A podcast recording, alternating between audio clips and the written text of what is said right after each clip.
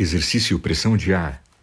Essa é a técnica que eu desenvolvi há alguns anos, né, onde nós vamos trabalhar um aquecimento de forma bem completa e de forma muito rápida. Então ele funciona tanto para quem está começando quanto para cantores profissionais. É um aquecimento emergencial quando você não tiver tempo de aquecer nada e pode ser também um aquecimento complementar. Então vamos lá. Você vai com a boca aberta cantar uma nota na palma da sua mão, criando uma pressão como se fosse um A, um O. A, né? Você que viu a aula, né? Você sabe do que eu estou falando. Você tampa a boca e canta a nota, fazendo uma pressão sobre a palma da mão. Parte do ar vai escapar pela lateral da boca e deve, isso é normal. É muito importante que o volume seja muito pequeno e você vai fazer essa pressão durante dois ou três minutos. Então eu pego o ar,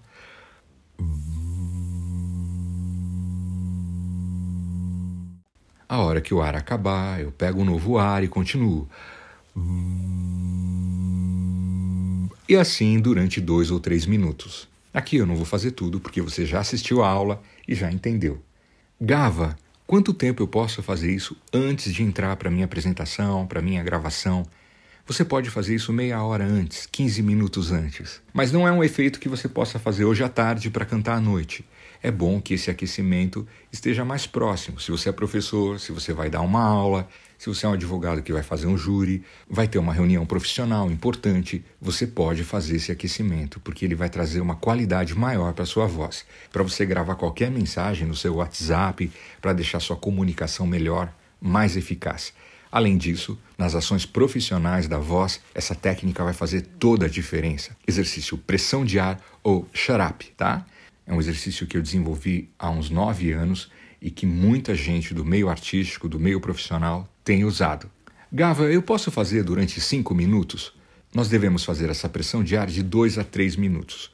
Como é um exercício de relaxamento, a partir disso ele começa a induzir um estado sonolento, que também deve ser evitado para quem vai cantar, para quem vai fazer uma apresentação, né? Então é melhor que você não fique em estado sonolento. Você faz de dois a três minutos, que vai ser o suficiente. Combinado? Informação importantíssima: o volume é mínimo. Você deve fazer com volume muito pequeno, muito reduzido. Veja, minha voz de fala está nesse volume. O exercício ele tem que ser quase nada de volume. Por último, me perguntam, Gava, eu posso fazer esse exercício depois que eu terminar de cantar como desaquecimento vocal? Quem pergunta isso já sabe dos benefícios do exercício.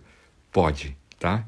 Quando você terminar a sua apresentação, a sua aula, o seu show, a sua reunião, a sua palestra, o seu culto, você pode fazer sim o desaquecimento vocal usando o mesmo exercício a pressão de ar.